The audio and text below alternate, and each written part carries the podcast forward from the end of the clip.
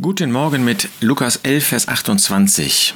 Da schreibt der Evangelist, Jesus sprach, Glückselig sind, die das Wort Gottes hören und bewahren. Es war in dieser Situation eine gewisse Frau aus der Volksmenge gewesen, die ihre Stimme erhoben hatte und zu dem Herrn Jesus gesprochen hatte, Glückselig der Leib, der dich getragen und die Brüste, die du gesogen hast. Und das war ja nicht verkehrt, was diese Frau gesagt hat.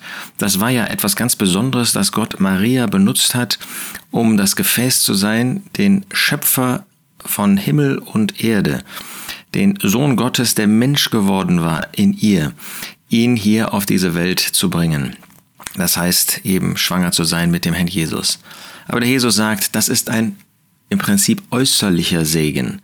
Viel, viel wichtiger ist, das Wort Gottes zu kennen und zu verwirklichen.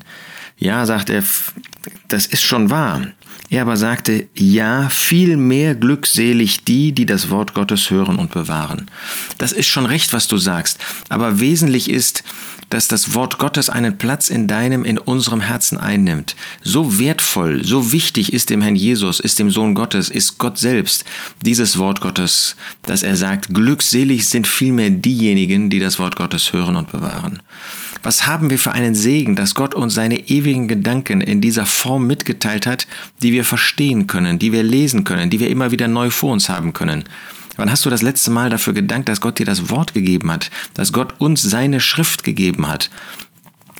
Ein Buch, in dem viele andere Bücher enthalten sind. Nein, so ist das nicht gut gesagt. Ein Buch, in dem die Bücher Gottes enthalten sind und die er zu einer wunderbaren Einheit geformt hat. Das sind nicht 63 oder 66 nebeneinander stehende Bücher, sondern das ist ein Buch, das aus diesen 63 oder 66 Büchern besteht. Ein Buch, in dem Gott sein Herz uns offenbart hat, in dem er seine Ratschlüsse oder seinen Ratschluss uns weitergegeben hat, in dem er uns die Person des Herrn Jesus groß vor die Herzen stellt, indem er uns Hinweise gibt, die wir für unser Glaubensleben als Gläubige nötig haben, um ein Leben zur Ehre des Herrn zu führen. Glückselig sind die, die das Wort Gottes hören.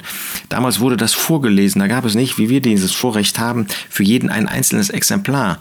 Und so glückselig, die das Wort Gottes hören, oder wir dürfen heute für uns anwenden, die das lesen, und bewahren. Das ist natürlich das Entscheidende, die es benutzen, um sich zu bekehren, um Gottes Gnade in Christus anzunehmen oder die als Gläubige das, was in dem Wort Gottes steht, auch tun.